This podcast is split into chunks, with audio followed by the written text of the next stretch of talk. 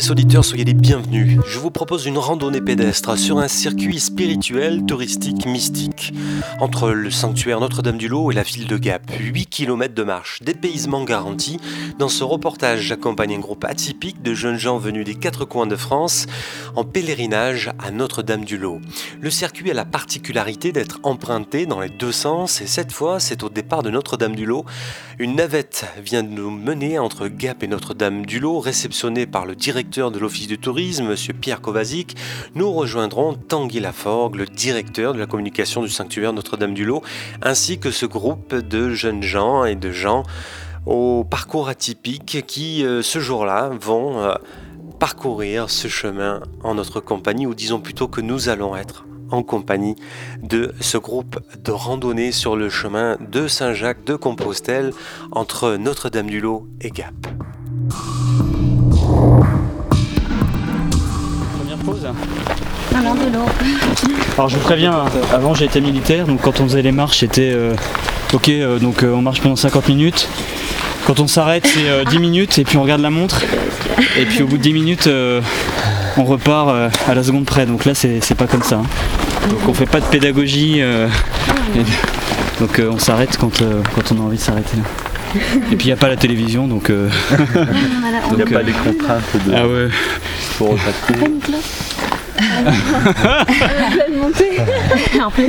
Alors moi j'ai un peu de place dans mon sac à dos pour mettre le pour mettre la cape de chauve-souris. Hein. Ah oui mais je la garde avec moi. Je la garde. Ça me permet de respirer. Oh. Alors nous allons euh, avoir euh, ce matin un parcours euh, très pédagogique et très varié.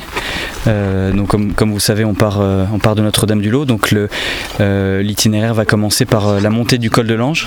Donc là, il n'y a pas d'échauffement, on attaque tout de suite dans le, dans le dur. après le, col de l'Ange, on va redescendre sur, sur Rambaud, puis, puis Tréchâtel. donc là, c'est de, la, descente, du faux plat. Et puis donc ensuite, il va y avoir la petite montée jusqu'au col de, Saint-Mance et la descente finale sur, euh, sur Gap. Alors ce, qu'on peut dire aussi sur ce parcours, c'est qu'il y a quand même plusieurs points euh, qui sont euh, intéressants et avec, avec, avec des choses de fond à dire. Donc il y a le, il y a le col de l'Ange, qui est un des lieux emblématiques du sanctuaire, un lieu où Benoît Rancurel, la fondatrice du sanctuaire, a, a vécu des, des, choses importantes dans son parcours spirituel. juste après le col de l'Ange, on va, on va passer, je l'ai dit, à l'Ermitage.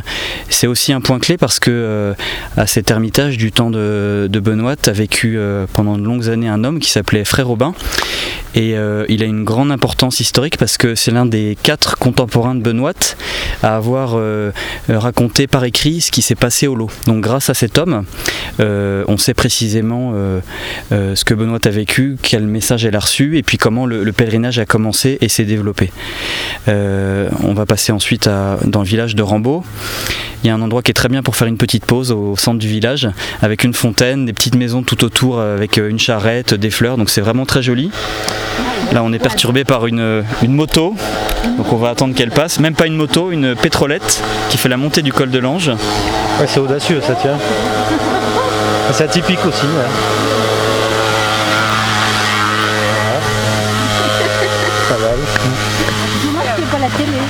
Alors on a on, l'a dit, on a, des marcheurs euh, atypiques aujourd'hui et puis c'est aussi la journée, euh, des, étonnements puisqu'on vient de voir passer euh, une mobilette qui faisait la, montée du col de l'Anse. Donc il ne faudra pas s'étonner aujourd'hui de, ce qui nous arrive.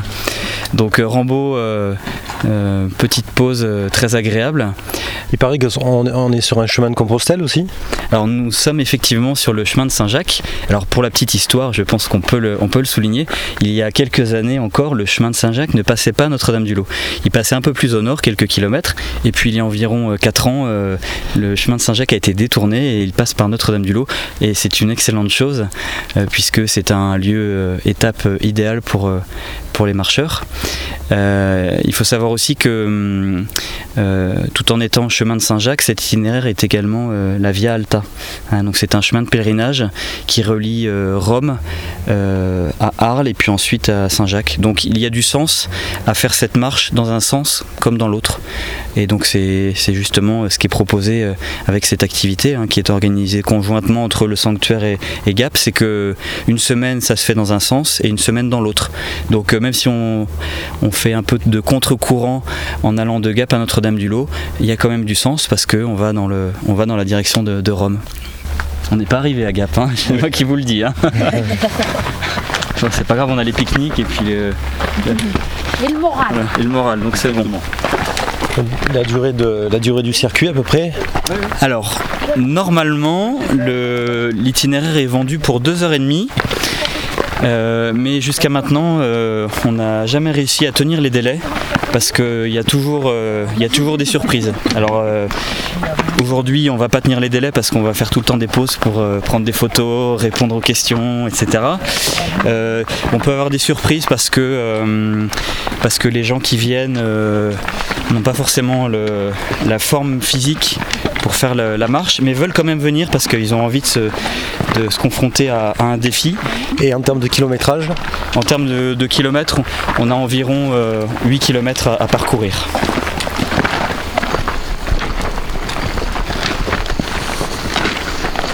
Ce matin, je suis passé euh, dans la réserve. Donc, euh, si vous voulez. Merci. Merci. une petite.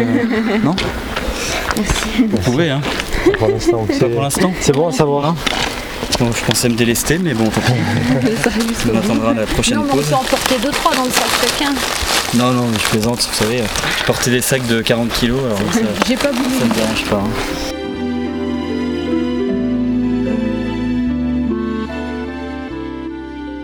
L'opération s'effectue depuis 2009. Entre le 30 juin et le 15 septembre, le sanctuaire de Notre-Dame-du-Lot et l'Office du tourisme de Gap font partie de l'Association nationale des villes sanctuaires. Elle recoupe en France de nombreux sites renommés tels que Lourdes, Lisieux, Ars, le Mont-Saint-Michel, Vésulé, le Puy-en-Velay, La Salette. Et durant tout l'été, une excursion à pied sur le chemin de Saint-Jacques permet de découvrir une courte portion de 8 km du chemin de Saint-Jacques qui relie la ville de Gap au sanctuaire de Notre-Dame-du-Lot. Cette excursion a lieu tous les jeudis dans un sens différent. Le matin est consacré à la marche et à la découverte des paysages variés sur la vallée de l'Avance, les aiguilles de Chabrière, la traversée du village de Rambaud, la descente sur Saint-Mince puis Gap. Et l'après-midi, la visite guidée du centre-ville de Gap ou du sanctuaire de Notre-Dame-du-Lot en fonction du sens. Le temps s'écoule étrangement sur cet itinéraire. Il faut dire que le guide, Tanguy Laforgue, est aussi le directeur de la communication du sanctuaire de Notre-Dame-du-Lot et il met tout en œuvre pour que cette aventure soit passionnante. C'est lors d'un jeudi du mois d'août chaud et sec que je me joins à une excursion dans le sens Notre-Dame-du-Lot-Gap. L'intégration au groupe qui va effectuer cette randonnée se fait rapidement et en toute convivialité. Tanguy me prévient que le groupe est atypique, essentiellement composé de jeunes adultes en quête de réconciliation et de chemin spirituel.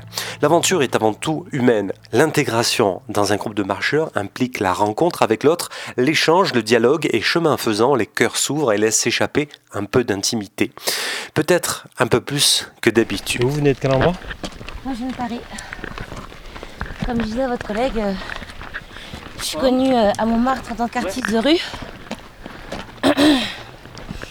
pour des animations euh, X, Y, Z et d'autres choses. et mon mari avait la plus petite boutique de Montmartre, le petit voyageur qui s'appelait. on l'a assassiné il n'y a pas longtemps là. Il était italien. Ça aurait fait 10 ans de relation. Je porte toujours mon alliance. Alors voilà quoi. Je peux vous demander comment vous vous appelez? Michael. Michael. Alors vous êtes sur le sur le chemin qui va de Notre-Dame à de Notre-Dame du Lot à Gap. Oui. Qu'est-ce qui, qu'est-ce qui vous amène sur ce chemin?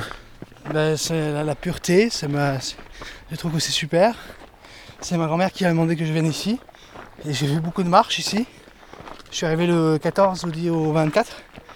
J'ai fait, du 18, j'ai fait du 14 et je rentre le 24. Et euh, j'adore ça, c'est bien, les promenades sont bien. ça fait du bien. Voilà.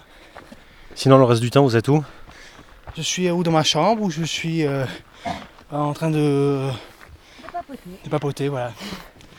Chemin faisant, chemin aidant, les randonneurs n'ont pas tous le pied montagnard et la première montée en direction du col de l'Ange fait rapidement tomber les vêtements chauds et réticences.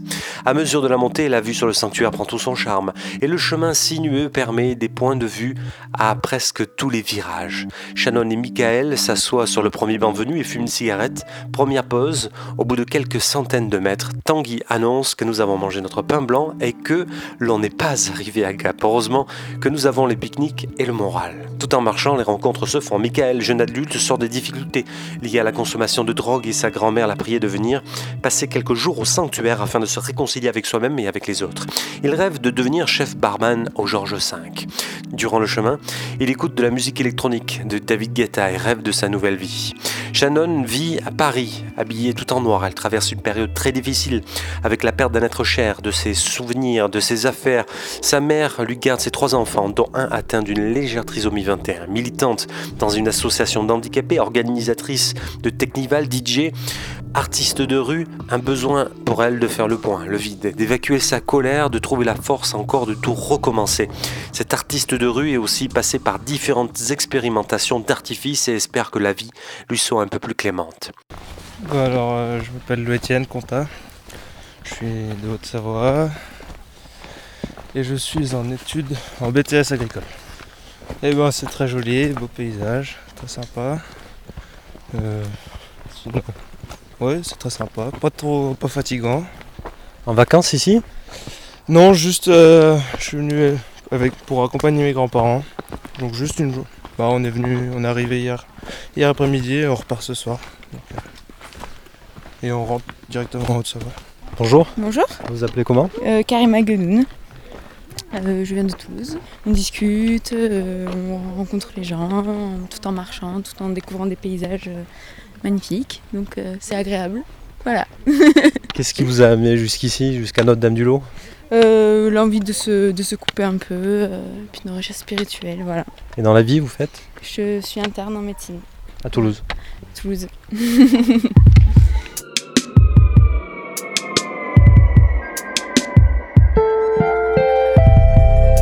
Karima travaille dans un centre hospitalier sur Toulouse, venue faire un point sur sa spiritualité. Elle jeûnera durant toute cette journée, souriante et avenant tout au long du chemin. Louis-Étienne, le Savoyard, équipé de bonnes chaussures de marche, le pied sûr, discret, est venu accompagner ses grands-parents et profite de cette occasion pour marcher et découvrir les lieux. Les présentations sont faites et la randonnée nous permettra de passer par le col de l'Ange, redescendre sur Rambaud, puis Tréchâtel, puis la montée jusqu'au col de Saint-Mince et la descente finale sur Gap. Le col de l'Ange, un lieu emblématique du sanctuaire, un lieu où Benoît Trancurel a vécu des choses importantes dans son parcours spirituel. Puis le passage à l'Ermitage est aussi un point clé, lieu de vie de frère Robin, qui était l'un des quatre contemporains de Benoît à avoir raconté par écrit ce qui s'est passé au lot. On a une montagne dont le sommet est vraiment comme une pyramide pile poil dans, le, dans le prolongement de, la piste. C'est le, plus haut, avec une, euh, avec une saignée là devant. Et donc c'est le, c'est le piolite, c'est le, point culminant de, du Gapençais euh, à 2000, 2400 mètres, 2400 et quelques mètres. Et alors tout à droite, euh, on voit euh, un autre sommet avec, des, avec une, une ligne de crête toute dentelée, ce sont les, les aiguilles de Chabrière. Qui expliquait à Agnès la particularité des aiguilles de Chabrière, qui est assez unique en son genre c'est que en fait euh, donc c'est ce qu'on appelle des lipias, des roches qui composent euh, le haut des aiguilles. Et c'est unique parce qu'en fait normalement avec la formation des Alpes on dit que la partie la plus jeune des Alpes est au sommet. Et là en fait c'est des roches qui ont été charriées par le glacier de la Durance qui ont été déposées sur le sommet. Et en fait il se trouve que la partie émergente, la plus haute, c'est la partie la plus ancienne. Et la partie la plus jeune est dessous. Et donc je crois que c'est quasi unique dans les Alpes. Il y a des, gens passionnés de géologie qui viennent voir ce phénomène euh, au-dessus de Réalon. C'est vrai que quand on, constate la, la, ligne de crête, c'est du coup très, très escarpé, très, très aiguilleux par rapport au reste. Voilà, là c'est vrai qu'on effectivement quand on regarde la ligne de crête, on, s'aperçoit que c'est un peu bizarre par rapport aux autres, aux autres crêtes quoi, qui sont beaucoup plus arrondies. Et là c'est vrai qu'on comprend plus ce phénomène quand on voit effectivement ce côté très découpé, très, très haché et, très dentelé. C'est vrai qu'on imagine que le glacier euh, occupait complètement la vallée. Euh, c'est vrai que c'est assez impressionnant. Quoi. Et on constate aussi que si on va derrière, de l'autre côté, côté Réalon, euh, il y a aussi toute une, rangée d'aiguilles qui continue vers le nord. Donc si on prend la peine d'aller derrière, on est encore plus surpris parce que c'est y, a des, y, a des aiguilles qui sont encore plus, plus belles et plus impressionnantes ce qu'on peut dire aussi sur les aiguilles de Chabrière, c'est que juste en dessous, il y a un petit village qui est magnifique qui s'appelle Saint-Apollinaire, avec un point de vue absolument extraordinaire sur le lac de Serponçon, sur euh, Savine, euh, et puis sur, le, sur le, Morgon qui est juste en face. Et de l'autre côté des aiguilles de Chabrière, il y a ce petit village de Réalon, et, donc encore juste à côté, euh, le hameau des Gourniers avec un, une, balade, une balade à faire en famille et un dépaysement assuré, donc à une trentaine de minutes en voiture de, de Gap ou de Notre-Dame-du-Lot. Donc ça vaut vraiment le détour. Et c'est quoi ça Donc, nous sommes à l'Ermitage, nous venons d'arriver. Ah, et donc là, euh, a vécu un homme euh, qui a eu une grande importance dans l'histoire du sanctuaire, euh, une grande importance de manière indirecte. Donc c'était Frère Robin, qui était un moine ermite, et il a été un ami et un confident de Benoît, et il a mis par écrit ce que Benoît a vécu, ce qu'elle lui a confié, ce qui s'est passé au sanctuaire, comment le pèlerinage s'est développé, euh, a grandi. Et donc grâce à cet homme euh, et grâce aux, trois autres euh, contemporains qui ont témoigné, on sait de manière très très précise comment les choses se sont faites. Et donc aujourd'hui on dispose d'un trésor qui s'appelle les manuscrits, qui représente au total 1800 pages de, témoignages sur, sur ce qui s'est passé. Et donc c'est grâce, euh, c'est grâce notamment à une étude approfondie et assez récente de, ces manuscrits euh, qu'il y a pu avoir des avancées dans le, processus de béatification de, Benoît Trancurel. Parce que pendant longtemps ces documents avaient disparu, ensuite ils ont été retrouvés, mais pas forcément euh, suffisamment exploités. Et ça s'est fait, ça fait par étapes. Et donc il y a eu des, il y a eu des évolutions récentes donc, qui ont permis qu'aujourd'hui on ait cette bonne connaissance de, de Benoît, de sa vie, des événements, et que euh, et donc on puisse euh, faire euh, avancer le procès de béatification. Pierre Kovacic, directeur de l'Office de tourisme de Gap, sur le circuit, nous accompagnant ce matin. Quelle est, quelle est la, dimension de, de, ce circuit et, peut-être le, public que, vous, que vous recueillez à travers l'Office du tourisme? Alors la dimension de ce circuit, l'idée c'est vraiment de faire le trait d'union en fait entre le sanctuaire Notre-Dame-du-Lot et Gap, euh, la ville de Gap et son office du tourisme. Euh, en fait, on fait partie ensemble de ce qu'on appelle les villes sanctuaires, c'est-à-dire c'est une association au niveau national qui réunit euh, on est 14 sites qui réunissent chaque fois un sanctuaire et son office du tourisme. Et donc euh, la dimension, c'est aussi de faire connaître, nous, au niveau de Notre-Dame-du-Lot, l'existence de Gap et l'intérêt également de Gap en termes culturels, en termes religieux. Et c'est vrai que bah, cet itinéraire, c'est un vrai trait d'union qui permet effectivement de relier Notre-Dame-du-Lot à Gap. Mais c'est vrai qu'on l'a vraiment pensé aussi dans les deux sens, parce que nous, on s'adresse tant au tourisme mais également au Gap-Pensé qui connaissent pas forcément très bien leur environnement. Euh. et donc c'est vrai qu'on propose également l'itinéraire de Gap à Notre-Dame-du-Lot. Et c'est également une mise en valeur du site du sanctuaire. Et puis bon, ce qu'on s'aperçoit également dans la démarche, c'est qu'effectivement on touche les pèlerins traditionnels, euh, mais on touche aussi un nouveau public, peut-être un public un peu plus jeune, qui aussi se pose des questions par rapport à, sa foi, enfin en tout cas une certaine quête de spiritualité, et puis à son avenir. Et c'est vrai qu'un lieu comme Notre-Dame-du-Lot, ça permet aussi de se poser. Et c'est vrai que bah, de, faire cette collaboration, ça permet également... Bah, de, s'inscrire à la fois dans une démarche bien sûr touristique, c'est notre rôle, mais aussi dans une démarche peut-être un peu plus spirituelle, un peu plus d'attention à l'autre. Et c'est pour ça qu'on apprécie également cette collaboration entre le sanctuaire et GAP.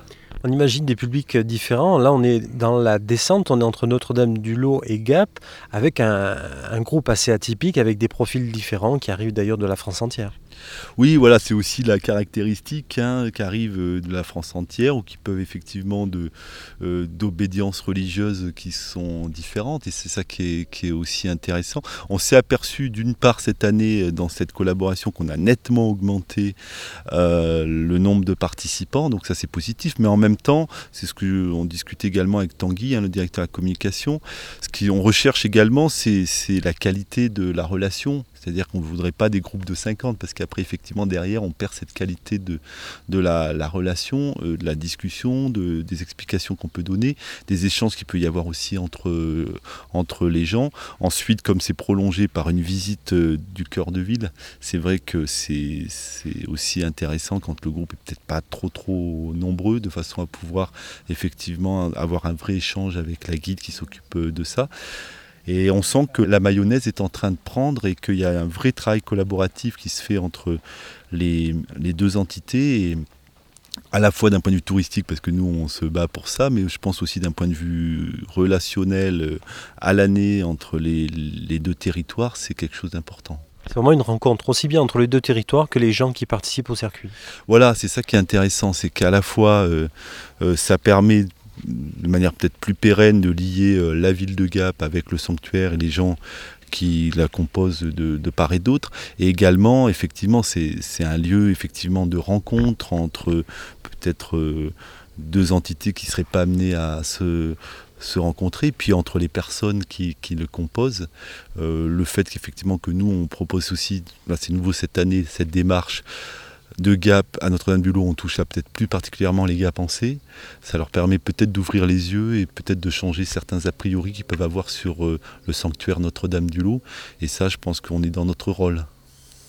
Super. Et eh bien, on va continuer cette balade.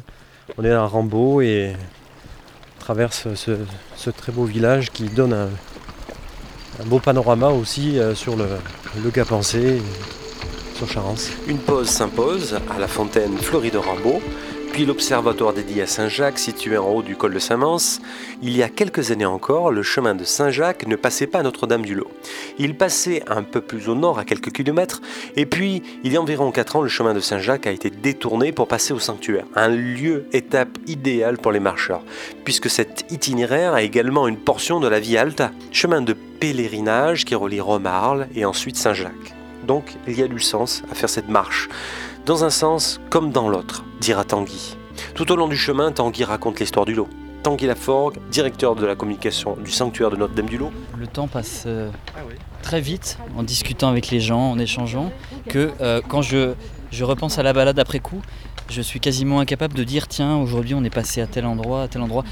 Tous les souvenirs que j'ai ce sont des souvenirs d'échanges, de, discussions et il n'y a aucun souvenir de, passage à tel point particulier. Donc là par exemple on est à la fontaine euh, à Rambaud et je me souviens absolument pas de l'itinéraire depuis l'ermitage. Donc euh, voilà, on, est, complètement euh, concentré sur, les autres et sur les échanges qu'on peut avoir. Un phénomène étonnant. Là on, est, là, on est sur le territoire de Gap, là, on n'est plus sur le territoire de Notre-Dame-du-Lot. Hein. donc, euh, moi, l'histoire du clocher de Rambaud, euh, je la connais toujours pas. Hein. Ça fait un mois que je passe ici, j'ai toujours pas eu le, la curiosité d'aller voir sur internet pourquoi ce, ce, foutu clocher est tout seul euh, sur sa petite montagne là. Et je pensais que le, le directeur de l'office de tourisme allait pouvoir me dépanner. Comme euh, ça n'avait plus vocation euh, à être euh, un tour de surveillance, pas de défense, mais surtout de surveillance, ça a été transformé ensuite en clocher. Voilà, moi c'est ce qu'on m'avait dit. Alors dire exactement la période, je saurais dire, ça, serait sûrement 17e, début 18e, voilà, fin 17e. mais ce qui pourrait être assez logique parce qu'elle est vraiment figée sur un promontoire vu aussi les alentours, euh, ça semblerait assez logique. Et sachant que de l'autre, un peu plus loin, du côté de la Bâtie-Vieille, il y a une espèce de tour sarrasine également. Est-ce que peut-être même au départ, il n'y a pas eu une tour sarrasine euh, à cet endroit également euh, Probablement. Alors là, on peut faire un, lien très direct avec l'histoire du sanctuaire. en 1692, le sanctuaire a été pris, comme toute la région, dans la tourmente de, de la guerre, puisque les troupes du duc de Savoie euh, ont franchi les frontières de, la région et sont venus, sont venus ici. Donc la région a été dévastée, et en particulier le sanctuaire Notre-Dame-du-Lot. Et donc Benoît Trancurel a dû euh, se réfugier à Marseille, où elle est restée pendant un mois, donc tout le mois de septembre 1692. Et euh, quand elle est rentrée, euh, elle a retrouvé un sanctuaire complètement transformé, euh, en partie détruit. Et puis pendant son absence, il y avait des, des, prêtres jansénistes qui, s'étaient installés, qui venaient d'Embrun. Et donc elle a été complètement exclue pendant 20 ans, de 1692 à 1712. C'est ce qu'on a appelé une éclipse du lot. 20 ans pendant lesquels elle a été mise de côté et empêchée de poursuivre sa mission d'accueil des pèlerins qui continuaient à venir en pèlerinage. Euh, et pourtant, elle a, persévéré et puis elle est, restée au sanctuaire. Et puis en 1712, euh, cet euh, épisode un peu douloureux a pris fin. Et il y a eu de nouveau un, soutien de la part du, clergé local. Elle a pu reprendre, sa place dans le sanctuaire en complément des, prêtres sur place. Et le, pèlerinage a repris une, plus grande ampleur. Et puis donc finalement, Benoît est morte en, 1718. Donc tout ça pour dire qu'effectivement, euh, euh, il faut le rappeler, l'histoire locale est marquée par, euh, par les, il y a eu les guerres de religion et puis donc cette, invasion des, troupes savoyardes à la fin du XVIIe.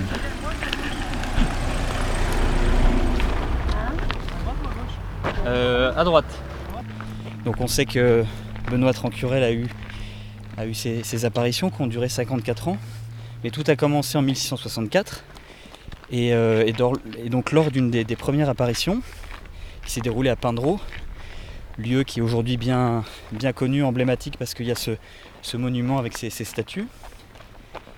Alors je, je parle doucement puisque là on est dans la montée du qui va nous, mener jusqu'au col de, Saint-Mans. Donc euh, je parle doucement. Et donc euh, lors de cette apparition à Pindreau, Marie dit à Benoît de se rendre au hameau du Lot, qui, est tout près, hein, à quelques centaines de mètres, mais que Benoît ne connaît pas, elle n'y a jamais été. Donc elle lui dit de se rendre dans le hameau. Euh, elle lui dit qu'elle va trouver une, petite chapelle, euh, si elle cherche bien, et que cette chapelle, elle pourra notamment la, reconnaître parce qu'il y aura de, bonnes odeurs. De bonnes odeurs. Donc euh, le lendemain, Benoît, avec confiance, se rend au hameau du lot. Elle fait le tour des maisons, elle frappe à toutes les portes, et elle finit par trouver cette petite chapelle grâce aux bonnes odeurs. Et puis donc après l'histoire du lot va, continuer, les rencontres euh, entre Marie et Benoît vont se multiplier, le pèlerinage va commencer. Et alors pour ce qui est de, ces parfums, eh bien en fait euh, Benoît est la première à avoir été euh, gratifiée de ce qui est une grâce. Et que depuis on appelle la, grâce des parfums, qui sont ces bonnes odeurs, qui après avoir été ressenties par Benoît, une première fois donc à la chapelle et ensuite régulièrement pendant les 54 années d'apparition, eh bien il y a de nombreux pèlerins et visiteurs qui ressentent euh, ces parfums. Alors ce qui est étonnant, ce qui interpelle, c'est que on a des gens qui les ressentent alors qu'ils sont au courant des phénomènes, mais il y a aussi beaucoup de gens qui n'en ont jamais entendu parler. Alors ce phénomène, il peut être euh, collectif, il peut être individuel, ça peut être en, différents lieux du sanctuaire, euh, même à l'extérieur du, sanctuaire. voilà, ce qui est sûr, c'est que c'est un parfum qui est d'origine surnaturelle une odeur vraiment très forte. Et quand on la, reçoit, on, regarde autour de soi, on se demande ce qui se passe. En général, les gens autour ne comprennent pas. On ne comprend pas non plus soi-même pourquoi il y a cette odeur très forte. Euh, assez difficile à, comparer avec, euh, avec autre chose, un parfum de fleurs. Et ce qui est sûr, c'est que c'est une grâce et bien souvent, quand on les reçoit, on, sait pourquoi. Et donc, on peut les, les interpréter comme un, petit clin d'œil, sans doute un clin d'œil de Marie, un encouragement à, poursuivre sur son chemin, puisque bien souvent quand on est à Notre-Dame-du-Lot, qu'on y vienne en pèlerinage, en visite ou même qu'on y travaille, parce que moi je peux aussi témoigner sur ce, sujet, et eh bien euh, donc quand on reçoit ces parfums, euh, on comprend qu'il y a un, encouragement pour poursuivre sur un, chemin de, conversion. Mais quoi qu'il en soit, on, reste jamais insensible à cette grâce qui est vraiment très belle parce que c'est une grâce qui est tout en, tout en douceur, euh, tout en, en finesse, et qui montre que Marie euh, est présente et qu'elle veut nous toucher, mais sans nous, sans le faire avec force. Et puis ça montre aussi qu'elle est au lot chez elle et que il se passe euh, en permanence de, de très belles choses. Voilà donc les, bonnes odeurs, les, parfums du lot qui continuent et, on a quasi quotidiennement, hein, je, je dirais, des, témoignages sur, sur ces parfums et puis donc de la part de gens qui, ne connaissent pas et donc qu'on ne peut pas imaginer s'être convaincu qu'ils allaient les, les, recevoir. Voilà. Est-ce que c'est des parfums qui sont dédiés, c'est-à-dire qui sont différents selon les, personnes qui les ressentent? Ou est-ce que c'est à, chaque fois la même odeur? Est-ce qu'on arrive à la décrire cette odeur Alors les, gens, euh, les gens comparent ces parfums à des, à des fleurs, mais c'est jamais. Euh, ça ressemble à une fleur, mais c'est jamais cette fleur. Alors des gens disent euh, le lys, d'autres personnes disent d'autres parfums. Alors moi je suis nul en botanique, donc je ne suis pas capable d'énumérer toutes les fleurs qui sont avec lesquelles ces parfums sont, sont comparés, mais quoi qu'il en soit, une odeur, une odeur qui interpelle. Et quand quand on reçoit ces parfums, voilà, on est, on est interpellé, et puis on, regarde autour de soi, et puis on se dit qu'est-ce qui se passe? Et puis quand on comprend que on a reçu quelque chose, on, je pense on sait, euh, on sait pourquoi. On sait pourquoi et on peut, on, peut l'interpréter. Et puis surtout après on peut remercier parce que c'est vraiment, euh, vraiment une grâce, c'est un cadeau. C'est un cadeau et, et, donc une belle chance de, de recevoir ces parfums je vais, faire un, je vais faire un témoignage. Donc là, nous sommes en train de marcher sur le chemin de Saint-Jacques. La semaine dernière, nous étions aussi en train de marcher sur le chemin de Saint-Jacques, mais dans l'autre sens, donc euh, vers euh, Notre-Dame-du-Lot. Et en début d'après-midi, euh, avec mon petit groupe, nous avons commencé la visite du sanctuaire. Cette visite a débuté devant la basilique sur le parvis. Et donc juste derrière, il y a une petite route et il y a très souvent des moutons qui passent. Donc je commence à, je commence à parler, je présente le, l'histoire du sanctuaire avant qu'on débute la visite en, marchant sur les, différents lieux emblématiques. Et puis le groupe est en face de moi, il y a plusieurs personnes qui m'ont regardé en faisant une grimace et euh, en me disant oh là là, ça sent fort là, c'est un petit peu incommodant. Alors je les ai regardés, je comprenais pas très bien ce qu'ils voulaient dire. Et puis les gens assistaient et alors j'ai demandé qu'est-ce qu'il y a. Et alors il y, a une, dame qui a dit bah ça, sent hyper fort la crotte de mouton là, c'est. vraiment c'est désagréable. Puis les autres personnes, ah oui oui. Et alors là, j'ai commencé à me sentir un peu mal parce que je n'avais pas du tout été interpellé par cette odeur de d'excréments de, mouton. Donc je me suis dit, ben, euh, inspirons. Et puis, euh, j'ai pas le nez bouché, je suis pas enrhumé, donc euh, je vais la sentir cette odeur de crotte de mouton. Donc j'ai fait une grande inspiration. Et puis là, j'ai ressenti une odeur de ben, des parfums. Voilà, donc là, il y a eu un blanc, puis j'ai regardé mes pieds. Et, et puis il a fallu quelques secondes pour que je reprenne mes esprits. Et voilà. Et, donc euh, bah, peut-être que peut-être que c'était les parfums. Je pense qu'on peut on peut jamais en être sûr à 100% parce qu'on a toujours euh, on a toujours la tentation de se dire euh, que c'est un, fruit de notre imagination, de l'auto-persuasion, voilà un phénomène psychologique. Mais mais bon, quand on ne sent pas une odeur de, de crotte de mouton que tout le monde sent autour de soi, et qu'en plus en prenant une grande inspiration on sent une odeur de, fleurs, ah ben, euh, voilà, il s'est peut-être passé quelque chose. Totalement par hasard, euh, encore dans le, dans le fil de nos discussions, on, a été amené à parler d'huile. Donc euh, la, conversation forcément s'est détournée ensuite sur l'huile du lot. Alors là, là c'est moi qui c'est moi qui suis intervenu. Hein. je voulais pas du tout aborder ce sujet de manière forcée. Et, donc, euh, puisque, puisqu'on parle de cette huile du lot, il faut savoir qu'il euh, y a une. a un phénomène de, guérison, des guérisons euh, physiques, psychologiques, spirituelles, depuis les débuts du pèlerinage, puisque la Vierge Marie avait encouragé Benoît à, demander aux pèlerins de, se faire une onction avec l'huile, qui à l'époque était l'huile qui permettait de faire brûler la lampe du Saint-Sacrement. Et donc cette, euh, ce geste, ces gestes, cette dévotion a perduré jusqu'à aujourd'hui. Et donc euh, le sanctuaire envoie euh, chaque année de par le monde environ 30 000 petits, petits flacons de, cette huile. Et on reçoit donc encore beaucoup de, témoignages qui sont très touchants. Et donc quand les, pèlerins viennent au sanctuaire, ils peuvent venir dans la basilique. Se recueillir évidemment dans la chapelle de mon rencontre, devant le, tombeau de Benoît. Et puis il y a également la vasque avec l'huile du lot et ils peuvent donc venir euh, tremper un doigt et puis faire une petite onction et un, acte de foi et demander, euh, demander quelque chose euh, au Seigneur. et puis donc on, peut faire un, lien aussi avec, avec les, parfums dont on parlait tout à l'heure. Nous avons aussi des beaux témoignages de personnes qui ont ressenti les parfums en ouvrant le, flacon d'huile.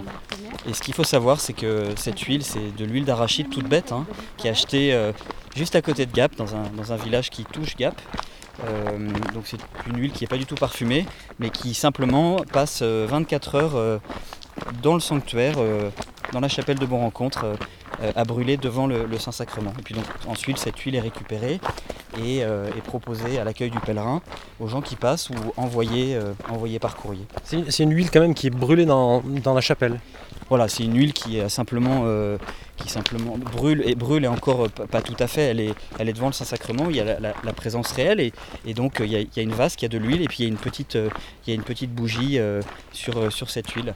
Ce qui est important, c'est que cette huile, est passée par cet endroit et que il y, a il y a eu ces pèlerins qui sont venus, il y a eu la, messe qui a été célébrée et voilà c'est ça qui, est important mais il n'y a pas eu de, je dirais, il n'y a pas eu de transformation euh, physique euh, de, cette huile. Voilà, ce sont des, paradoxes hein. quand, on, quand on aborde cette question de la notoriété du sanctuaire. Il y a, tout un tas de paradoxes, parmi lesquels celui-là. Parfois, euh, pas bien loin de, Gap, des gens, qui sont, des gens qui sont croyants, qui sont pratiquants, qui n'ont jamais entendu parler de Notre-Dame-du-Lot. Et par ailleurs, des gens qui habitent à l'autre bout de la planète et qui nous écrivent ou qui nous contactent par le site internet pour nous demander de, recevoir un, un peu d'huile.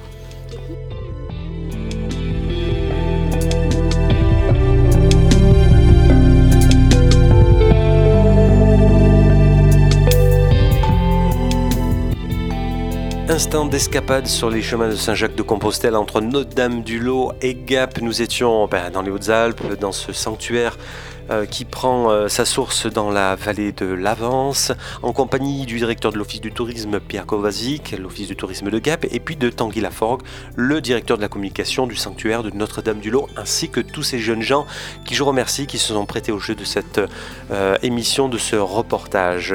Je vous propose eh bien, de nous retrouver le mois prochain pour un nouveau instant d'escapade, où nous parcourrons certainement d'autres chemins, et rendez-vous donc ben, dès l'année prochaine pour parcourir ce beau sentier entre Notre-Dame-du-Lot et Gap. À bientôt. Un reportage présenté et réalisé par Denis Richard. Sun Art Production.